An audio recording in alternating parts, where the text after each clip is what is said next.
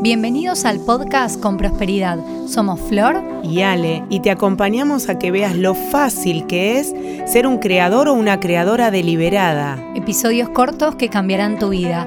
Juntas te esperamos. Hola, hola, hola. Buenas tardes, buenos días, buenas noches. Bienvenido, bienvenida al episodio 8 del podcast. Soy Flor de Baicomalma y estoy con Ale Ferrari de Con Prosperidad. ¿Cómo estás, Ale? Hablas tan claro cuando empezás y saludas a todos que es maravilloso escucharte ya. Les cuento que antes de empezar nosotros estamos... claro, estamos haciendo la hinchada y yo, la gente debe decir, ¿por qué se ríe cuando arranca? Porque es maravilloso estar aquí ahora. Eh, es muy difícil a veces de explicar lo que sentimos. Recién Marcelo, que es el que nos ayuda, un capo que nunca viene a la mañana, viene por nosotras, lo sobornamos con medialunas. Claro, claro. nos decía, esta, esta energía que tenemos compartida, bueno, espero que ustedes la sientan, nosotros la sentimos al hacerlo. Bueno, ¿empezamos? Empezamos. Es, es maravilloso porque hablamos de creencias. Vimos hace dos episodios que es una creencia. En el episodio anterior hablamos de cómo cambiarla, diste ejercicios prácticos que están espectaculares, dimos ejemplos y vamos a ver cómo puedo sostener ese hábito, cómo puedo sostener la nueva creencia. Es re lindo que me digan, ay, me puedo creer algo diferente, buenísimo, pero si yo tengo que ir a un lugar, voy al lugar conocido. Entonces, quiero empezar preguntándote lo siguiente, y es, ¿qué factor juega la claridad de lo que quiero en, a la hora de sostener una nueva creencia? Es básico. Te diría que lo primero que necesitamos saber es eh, a dónde quiero ir para entender qué me está impidiendo ir ahí. Y cuando veo qué me está impidiendo, empezar a trabajar las creencias. Cuando viene un coachee, lo primero que hago es chequear cuál es su estado actual y a dónde quiere ir. Y a partir de ahí empiezo a escucharlo para sacar todas esas malezas, digamos, que son las creencias limitantes, porque también, ¿qué pasa? Aunque tenga muy claro dónde ir, pero si no cambio las creencias, no puedo llegar. Es como que algo me tira para atrás. Sí, y me dice, como vos decías, ya tengo el surco, no me cambies el surco, yo voy a ir a este surco. Claro, claro. O sea, voy a ir, pero medio contracorriente, como resistiéndome. O sea, es como si. Eh, lo que recién me venía es esto de qué lindo es poder pararse en un lugar donde yo puedo decidir donde la persona puede decir, donde puedo identificar qué quiero, donde puedo decir, bueno, quiero, quiero ir a ese lugar y trabajo, o, me no sé si me esfuerzo, pero de ejercito desde ese lugar, ¿no? Es ejercitar, o sea, la diferencia, porque antes hablamos del esfuerzo. Vos me decís, Ale, te esforzaste, el que me, el que sabe la rutina que tengo diría, sí, Ale se esforzó.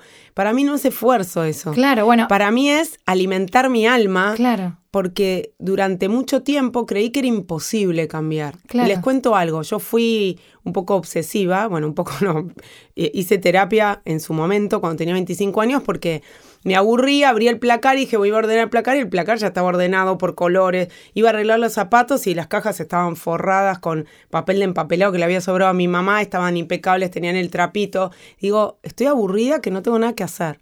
Ahí entendí que tenía una obsesión, que en este caso era el orden. Y tres años me llegó a cambiar eso.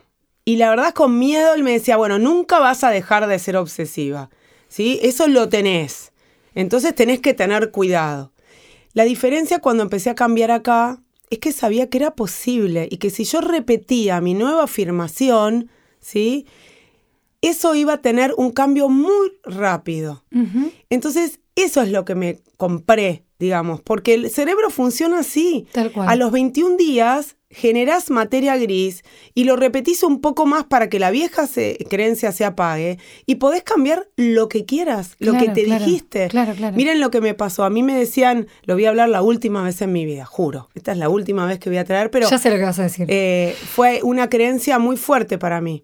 Eh, en mi casa mi papá me decía que era una histérica, con lo cual me lo creí. Un histérico que hace, grita ante un problema en vez de tener paz y decirlo con paz, viene y grita. Claro. Y, levanta más la voz y a ver quién gana, porque tenía que demostrar sistemáticamente que era así.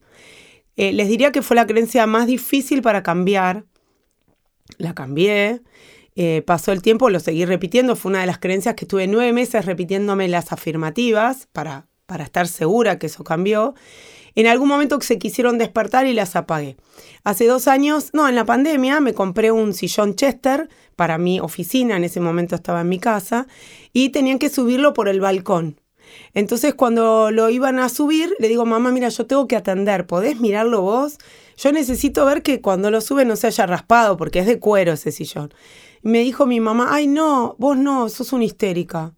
Y la miré y me empecé a reír. Wow. Y yo digo, qué maravilloso que me pude reír. y le dije, bueno, sí, sí, para vos soy histérica, no hay problema, pero solo mirá que no se haya rayado. Esto es fantástico. Por supuesto que no me lo dijo eh, la gente que nos lo dice no nos lo dice mal. No es que lo que hablamos la vez anterior, hay siempre una intención, positiva. Pero a mí lo que me gustó fueron dos cosas. Primero me di cuenta que no era su, mi papá el que me lo había dicho solamente, mi mamá también pensaba lo mismo. Si estás escuchando más, tranquila que está todo, bárbaro. ¿eh? Y la segunda es eh, poder ver que ya no me molestaba que el otro me diga eso, porque yo sabía que eso no es verdad. Claro. Entonces, esto es lo fantástico, que cuando vos cambiás, aunque el otro te lo diga, vos ya no lo, no lo tomás como parte tuyo, porque lo hiciste diferente. Claro. Entonces, todo lo que tengan como ideas sistemáticas, esa, esa compulsión a la emoción negativa que tenemos cuando nos creemos las creencias negativas, sepamos que la podemos cambiar en muy poco tiempo. Bueno, algo que me maravilló, algo que me impresionó para bien, es que cuando me mostraste la escala vibratoria, todo lo que se había armado, armado David Hawkins, el médico, psiquiatra de Estados Unidos, viste que a veces necesitamos esa Recordar que era científico. Era médico, psiquiatra. Eh, vi que claridad era una emoción y que vibraba en las más altas escalas. Y ahí dije, qué importante es poder abrazar lo que querés repetirte y entender que depende de vos cómo abrazar esa energía. Porque acá viene esta pregunta de que es cómo sostengo la nueva creencia. La sostenés, primero te la repetiste, ¿sí? Una vez que la repetiste ya es parte tuya. Claro. ¿Sí? Una vez que es parte tuya, eh, ya vas a empezar a, a andar por la vida con esa nueva, nueva creencia. Con lo cual, lo más maravilloso es empezar a ponerte contento y reconocer cuando cambies y cuando hagas cosas diferentes a lo que venías haciendo. Claro. ¿Sí? El otro día vi una película donde la chica era codependiente de un tipo, ¿no? Eh, y yo decía, ay, gracias a Dios que yo zafé de eso. Es, maravilloso. igual me encanta que te zafaste con todo lo que laburaste para salir Pero digo, Pero sí. qué maravilloso, porque yo antes creía que, eh, en mi caso, el papá de mis hijos era la única Coca-Cola del desierto y no la pasaba bien. Y creía que eso me merecía. Yo siempre cuento que terminé haciendo terapia eh, por celos, porque supuestamente era celoso. o sea, no, es un montón. Entonces, cuando vos decís, bueno, tengo claridad, hice el cambio, los estoy, lo estoy sosteniendo, viene el resultado y cuando viene el resultado, salten de alegría, como hacemos nosotras cuando estamos acá, festéjense, disfruten de ese momento donde vos pudiste hacerlo diferente. Hay una frase de Oprah que está en el cuaderno de gratitud que dice, más celebres tu vida, más motivos vas a encontrar para celebrar. Totalmente, es maravilloso que es posible. Siempre me lo repito, es posible, es posible, es posible y te lo repito para que te lo repitas. Bueno, está bueno porque otro día en una clase dijiste, soy la última Coca-Cola del desierto. O sea, cada uno es su propia última Coca-Cola del desierto. Eso es verdad, es la única verdad. Es la, única verdad que podemos decir hoy, esta es la verdad. Bien, ahora, em, ¿qué pasa si mi mundo no me reconoce y me lo dice para mal? Yo te pongo un ejemplo. A mí como vos te decían que eras una histérica, eh, que ya no lo vamos a decir más, listo, ya quedó en el pasado, pasado pisado. A mí me decían que yo era muy intensa, qué intensa, ¿viste? Qué intensa. Yo como, porque claro, yo tenía ideas, cosas para hacer, cosas que quería, no sé, viajar, emprender, eh, nuevas maneras de hacer las cosas. Entonces me decían, qué creativa, en vez de decirme, qué ocurrente, me decían, qué intensa, Flor. Y empecé a trabajarlo y dejé de enojarme, empecé a como esto que, haces, que, haces vos, ¿no? Empecé a darme vuelta, empecé a contestar mejor. Ay, no te reconozco, no te reconozco. bueno, acá viene, es maravilloso lo que traes porque acá viene el espejo, ¿sí? No, el otro te puede espejar de cuatro maneras diferentes, ¿sí? Te puede espejar por lo mismo o te puede despejar por lo opuesto. Cuando el otro se enoja porque te ve distinta vos, a mí me pasó, tuve amigas que me dijeron, ay, pero antes estabas más pendiente de mí y ahora no estás pendiente, eh, les estás espejando. Les estás espejando que es posible el cambio, pero el otro todavía no se dio cuenta que es posible. Vos ya te diste cuenta, en tu caso era eh, la posibilidad de crear, sos recreadora deliberada. Ahora, para el otro, que era no sé, ponele que era una amiga que siempre hacía lo mismo, que se quejaba de su trabajo, pero seguía en ese trabajo. Ver a Flor, que va por nuevas cosas, es intensa. ¿Por mm. qué? Porque no, no soporta ese espejo que le da el otro y la termina enojando, porque de alguna manera la estás empujando a decir, vos podés, hacelo, dale. Claro, claro. Retándola a que lo haga. Entonces es maravilloso vivir sabiendo, va, no sé, yo hago mil, ahora estoy haciendo comunicación con animales. No, no, es es otra cosa, es otra dimensión. Eh, darte cuenta que somos luz, que somos energía, que podemos comunicarnos, que podemos saber. Antes podemos, ¿se acuerdan que lo hablamos la otra vez, no? Viene la idea y antes que la reciba el cerebro, el la recibe el corazón. Claro. Sí, lo hablamos el otro día. Bueno, recomiendo a todas las personas que están escuchando este podcast que en YouTube busquen El Poder del Corazón, el documental de Gaia. Si tenés Gaia la app, lo podés ver ahí, porque hay un estudio de cómo el corazón puede, como si fuera intuir lo que viene. Se hizo un estudio donde están las personas viendo imágenes y se alternan imágenes desagradables con imágenes lindas, pero no tienen un orden como secuencial, como un orden, orden ordenado, me sale decir. Entonces se comprueba que ya el corazón manifestaba o hacía una acción si venía una imagen desagradable o si venía una imagen hermosa. Y siempre la adivinaba. Y era el corazón quien le daba la orden al cerebro de qué sentir previamente a que aparezca la imagen. O sea que eso es espectacular. Es maravilloso y es cuidemos el corazón. eh, o sea todo lo recibe. Eh, yo a mis hijos no los dejaba ver películas de miedo cuando todos sus amigos veían películas de miedo. Y yo les decía, tu cerebro te cree que eso está sucediendo. Claro. Entonces tenés que estar seguro que estás equilibrado para ver una película de miedo. Claro. Porque si no te lo vas a creer. Es que es esto que hablábamos, cómo poder volver al lugar de claridad. O sea, si el cerebro siempre me cree y me cree a mí, y en base a eso se define la química del cuerpo, mi energía, etcétera, entonces es importante conectar con la idea de que eh, puedo saber qué quiero, puedo conectarme con la claridad y desde ese lugar vibrar diferente. Y en esta claridad empezar a elegir, por ejemplo, yo películas donde la pareja engañaba a la otra no las vi, no las veo. O sea, hoy la puedo ver que la vi el otro día y y lo vi como espectador. Claro, claro. Me pude disociar, pero antes me asociaba. ¿Para qué voy a ver eso si me va a llevar al lugar de sufrimiento? Porque no me va a quedar la película. En mi cerebro me va a quedar lo que viví. Porque eso estaba, claro. Entonces necesitamos tener claridad para ver qué querés alimentarte? ¿Cómo, oh, perdón, cómo querés alimentarte y con qué querés alimentarte? Claro. Entonces empiecen a elegir, dejen de ver películas que no están buenas, deja de escuchar la radio. Mi, primo que, trabaja en Radio Mitre me mata. Pero digo, no miremos noticias, no escuchemos noticieros, no, eh, terminemos de llenar de basura la cabeza. Es terrible. Y lo llenas al corazón y después el corazón sufre. Porque todos los órganos nos vienen a hablar de lo, que nos, de lo que nos pasa. Entonces necesitamos realmente empezar, como empezaste a cuidarte de la comida, que hay mucha gente hoy que dice, bueno, dejo las harinas o eh, como más saludable, saco la grasa. Bueno, en la cabeza es lo mismo. Totalmente. Tenés claridad con qué te querés alimentar. Entonces me decían, bueno, pero todo el día estás escuchando las creencias, pero si me hacen bien, ¿por qué no las voy a escuchar? Mira todo lo que cree gracias a las creencias. Totalmente, es lo que decías el, el episodio pasado o este, no me acuerdo, creo que fue el pasado, de que Tony Robbins decía de que si no me este. entreno yo, este, no me entreno yo, me entrena mi cerebro. O sea, claramente, si yo no estoy.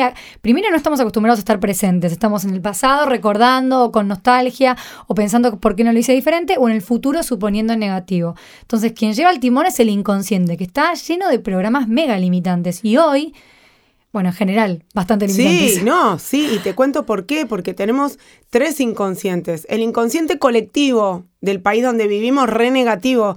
Había leído hace mucho una estadística que el segundo país más negativo de Latinoamérica es Argentina, porque terminamos las frases con, venís, ¿no? Pero si ya sabes que va a venir, ¿por qué le decís no?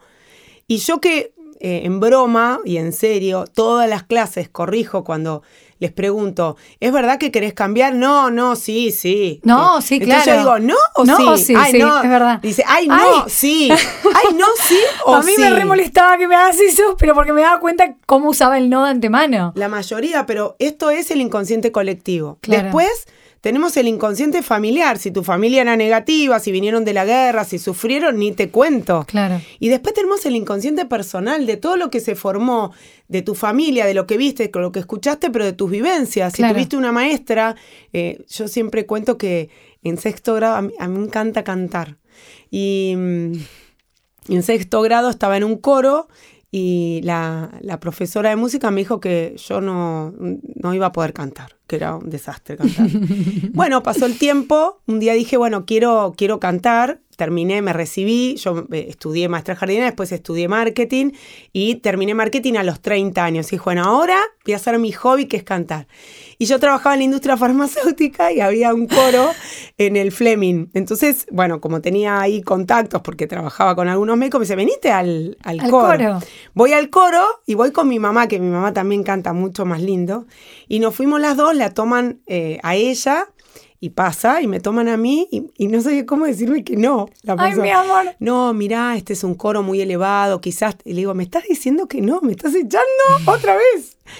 Hasta que dije, bueno, no, no entré al coro, por supuesto que no fui a otro, fue antes del coaching.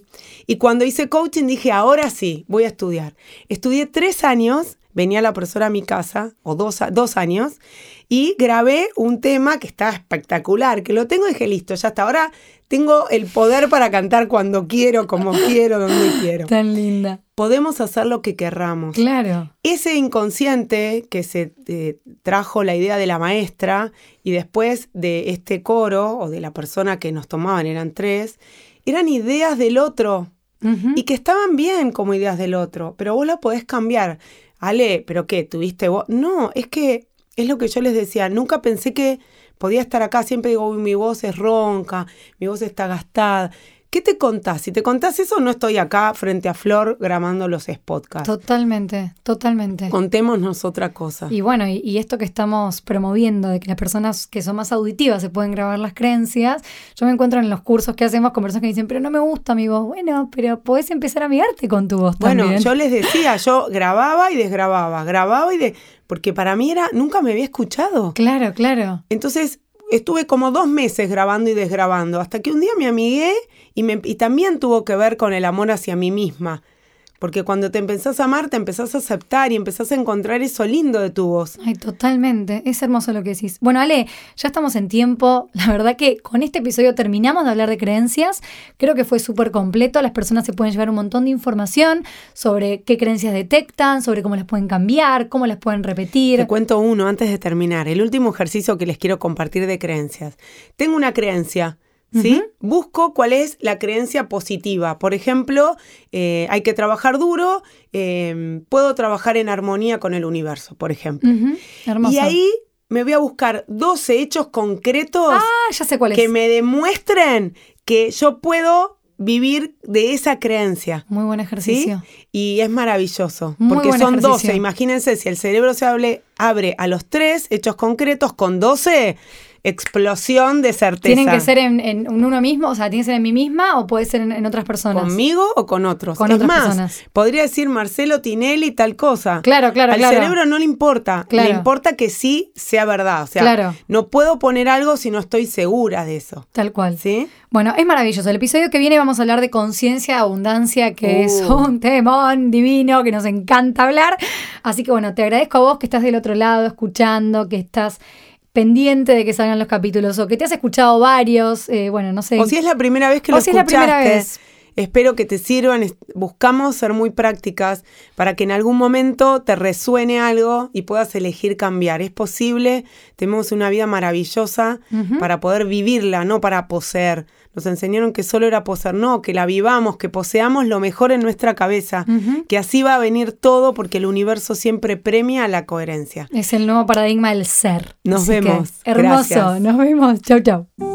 Gracias por habernos escuchado. Suscríbete al podcast con prosperidad y podrás practicar diariamente todos los ejercicios que cambiarán tu vida. Acompáñanos en nuestros episodios semanales.